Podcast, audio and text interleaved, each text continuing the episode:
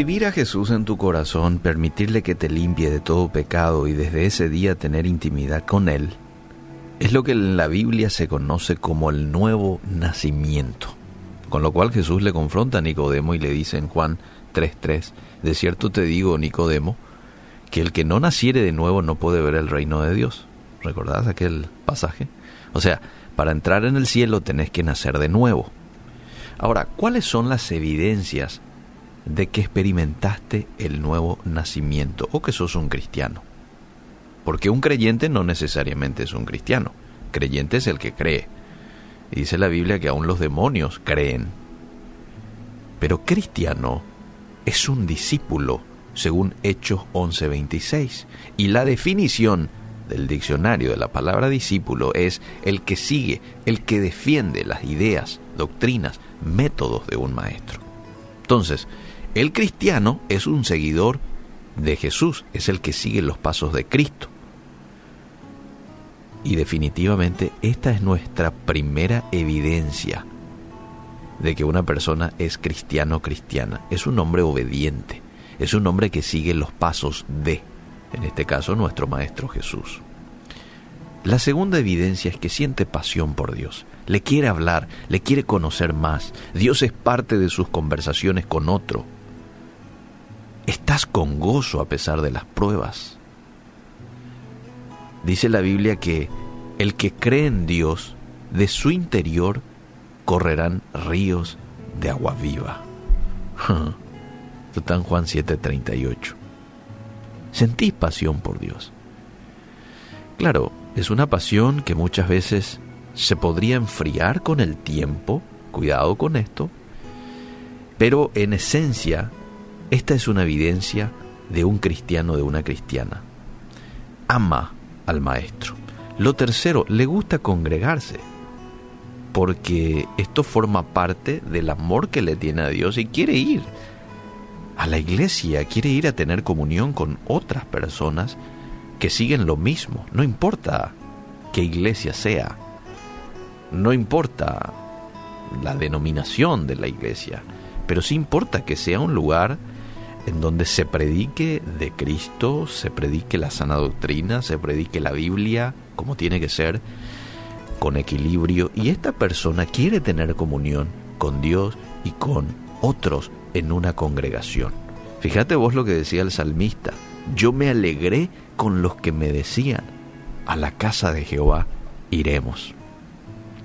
Después en otra ocasión dice, mejor es un día en tus atrios que mil fuera de ellos. Él era un apasionado de Jesús, era un apasionado de Dios, que quería estar allí, en su presencia.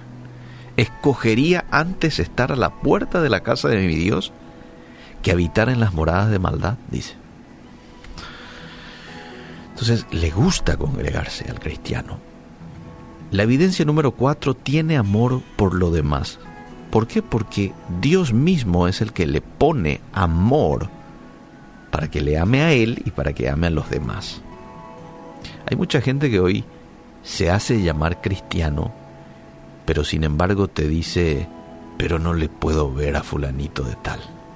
No le trago, ¿verdad? Y después del fin de semana va a la iglesia, sirve, levanta las manos y parece ser como que con eso acalla su conciencia, pero en la semana se pasa murmurando se pasa clavándole a la otra persona en las espaldas, como se dice, esa persona no es cristiano, no puede ser cristiano. Y no lo digo yo, no lo digo yo, lo dice la Biblia. Y te voy a decir dónde lo dice, Juan 13, 35. En esto conocerán todos que sois mis discípulos. Coma, ¿en qué? Si tuvieres amor los unos con los otros, en esto. En esto conocerán todos que son mis discípulos, si tuvierais amor los unos para con los otros. Y comparto uno más, primera de Juan 3:10. En esto se manifiestan los hijos de Dios. Y los hijos del diablo. En esto se manifiestan los hijos de Dios y los hijos del diablo. Es como que la Biblia aquí dice, bueno, estas características tienen los hijos de Dios y estas los del diablo. Todo aquel que no hace justicia y que no ama a su hermano no es de Dios. Es del otro grupo, pero no es del grupo de Dios.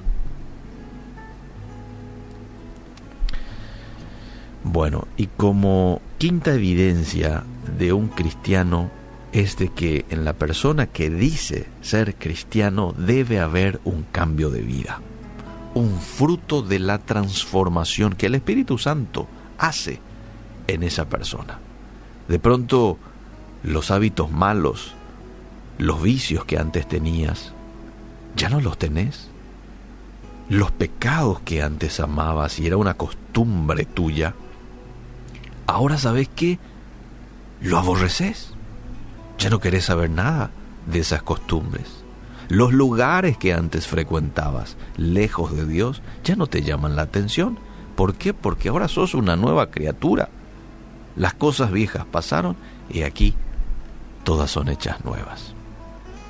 El verdadero cristiano está contento de estar en el proceso de la santificación disfruta de este proceso. Qué bueno Dios, que hoy estoy acá y que tú me muestras en qué mejorar, dice una persona que está en este proceso. Qué bueno, quiero mejorar. Yo sé que no soy perfecto, pero voy rumbo a la perfección con tu ayuda. Y gracias por mostrarme esto. Por eso es que una persona así va a agradecer cuando vos le apartes y le digas, mira, en esto podés mejorar. Creo que esto no lo estás haciendo bien. ¿Qué te parece si lo haces de esta manera? Esta persona, el discípulo, el cristiano, lejos de enojarse contigo, te va a agradecer.